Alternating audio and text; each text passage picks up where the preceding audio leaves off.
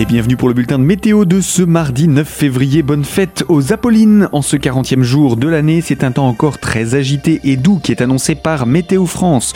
De nouvelles perturbations circulent ce mardi sur le département, des pluies modérées qui arrivent depuis le matin, accompagnées d'un vent de sud modéré lui aussi proche de 50 km h en pleine. Ce mauvais temps s'aggrave d'un ou deux crans cet après-midi avec des rafales de vent de plus en plus fortes. 70 à 80 km h sont attendus pour la plaine, 90 à 100 km de Saint-Dié-des-Vosges et en direction de Gérardmer et la Bresse. La pluie aussi sera modérée à abondante, voire ponctuée d'un coup de tonnerre.